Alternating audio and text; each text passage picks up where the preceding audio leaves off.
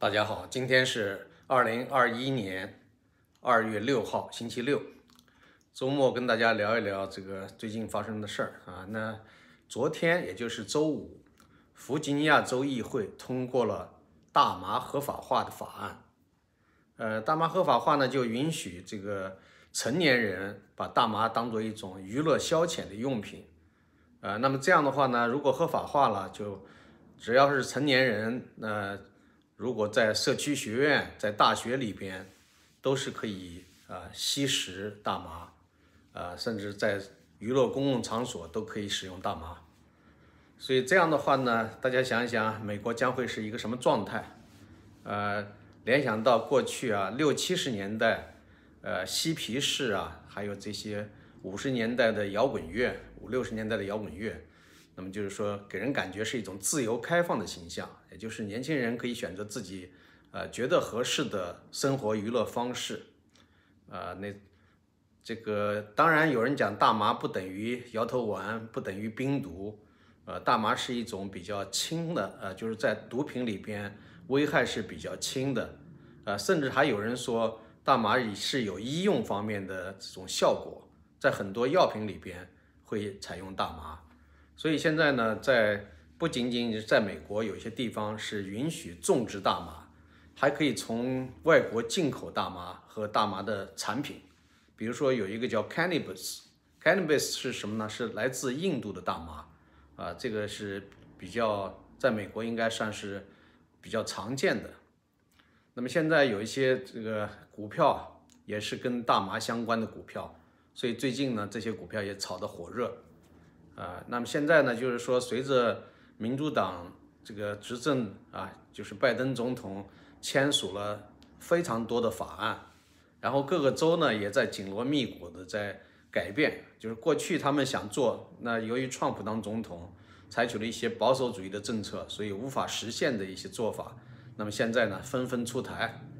呃，还有人说很快就要对这个枪支进行更加严格的管制。甚至有可能会剥夺公民的持枪权，这只是一个说法了。我不相信那么快真的能剥夺美国公民的这个持枪权，只是限制啊，比如说对一些呃杀伤力比较强的武器，可能是限制私人购买。比如说 AR 十五，AR 十五是一种像类似于冲锋枪嘛，我们国内叫冲锋枪，它是呃前面带这样一个梭子，对吧？就是有点呃弯曲的这种梭子，这一梭子里边呢。子弹的容量有三十发的、四十发的，啊，甚至还有更多的，啊，然后如果换梭子的速度非常快，你那个这个杀伤力还是相当大的，就可以在很长，就是在比较短的时间里边啊，就是说，呃，几分钟之内可以大规模的杀死这个就一些无辜的群众，所以这点呢，很多人都说应该取消。呃，那么现在呢，就是有一些法案，呃。这个过去很多年都是争论不休的，那么现在呢，好像这个通过法案的速度比以前快多了啊。过去呢是要是在媒体上进行一些辩论啊，啊各方面的观点都要摆出来，然后在议会要进行长时间的辩论。但是现在似乎这段时间，呃有很多的法案啊，那么有些人认为，在民主党人看来是相当成熟的，啊没有多少这个阻碍。过去的阻碍就是来自。这个行政力量，也就是 Trump 当总统，那么现在呢，就是说要紧锣密鼓的要通过一批新的法案，呃，说是新法案，实际上是过去几十年里边都争论，呃，应该说争论了很久的，在人们的理念中已经比较清晰，呃，哪些党派支持什么样的观点，大家都清楚，包括同性恋、同性婚姻，还有呢，在公共场合到底怎么来标识性别。现在性别呢，已经不是两种性别，呃，按照这些这个一些左派的议员的提法，那么以后的性别可能有很多种，不是两两种，也不是三四种，而是多达几十种性别。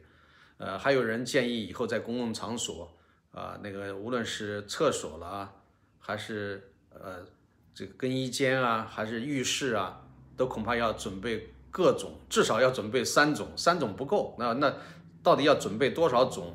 那就不清楚了。所以这样会大大的增加很多的成本啊，社会成本，这个交易成本啊。我想这个从商业从经济学的角度来讲的话，社会的成本会显著的增加，增加之后带来的好处是什么呢？可能是满足一些少数呃族群，满足少数特殊的有需求的啊，你比如说真正有同性恋这个倾向性的或者有特别的性别特征的人，那可能是非常非常的小众，在总人口中可能占据百分之零点零一啊，甚至更低，对吧？零点零零一啊，或者零零零零一啊，那么非常少的这些人，他们要求这个所谓的平等权利，但实际上就是一种特殊的权利。呃，当然他们说有他们需求，那他就要呃，既然你这个普通的人，你有两性之间的婚姻和两性之间的性爱，那他们这些小众群体说我要跟你们权利平等，所以我们要有我们的特殊的性爱。呃，前不久看了一个韩国的片子，呃。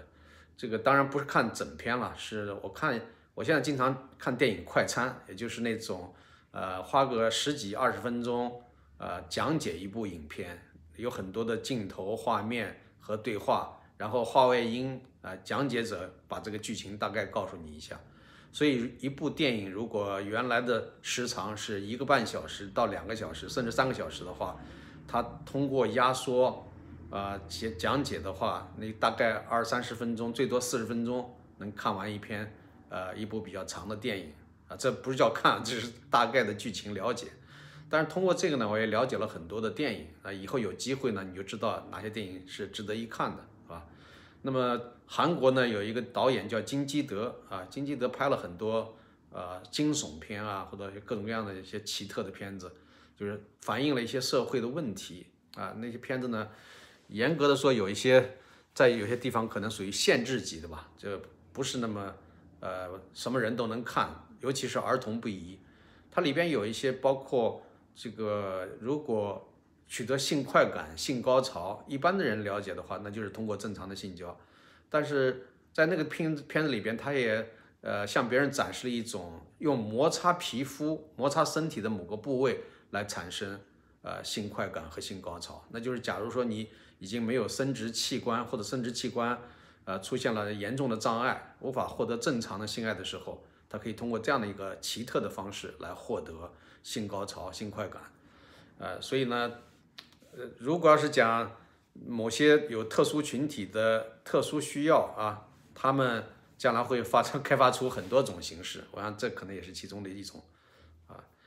那么，反正我就觉得我自己现在感觉到自己的知识和经验都不足以来全面的分析和回应啊，今天美国现在正在进行和即将进行的一些改变。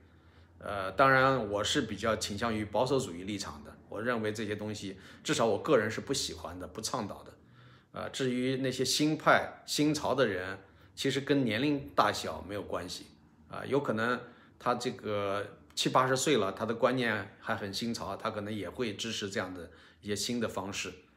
啊，那么以后，呃，有的人说，假如说女女卫生间啊、女浴室、女更衣室，如果有男性突然闯入，他们有一个借口，说只要你自己声明你的性别是什么，你就可以，是吧？包括拜登总统在竞选过程中啊，还有当选之后，都说过类似的话。那么也就是说，为一些流氓色鬼是不是开了一个方便之门呢？因为他只要进那个女厕所、女浴室，呃，进到这个呃女更衣室里边，他只要声明他说他是某种性别，呃，那么他就可以呃堂而皇之的进去，啊，所以这个事情作为一个社会问题，今后怎么来解决，这是一个值得思考的问题，呃，我想。这个对于在美国的这些华人家庭，如果家里边有这个几个女孩或者一个女孩在学校里边上学，在公共空间，以后怎么来解决这样令人困扰的问题？呃，恐怕过去只是说说而已，现在可能要更加 紧迫的来面对这样一个现实了。呃，其实不仅仅是女孩会有这样一个问题，男孩难道就没有男孩的呃隐私吗？男孩也不希望。突然闯进来一个性别不明的人来说，啊，他就是男孩儿，啊，可以到男浴室、男更衣室来，是吧？反正这就有点不太容易理解吧。我们可能这个头脑有点跟不上这个时代的发展了，时代的变化了。但时代的发展和时代的变化，就每一件变化都是好的吗？啊，不一定吧，啊，所以说我们真的是要特别的慎重和警惕，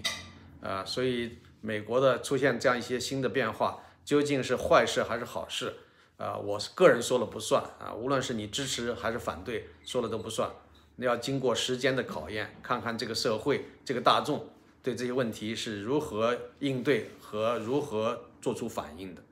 好的，今天我先说到这儿，谢谢各位。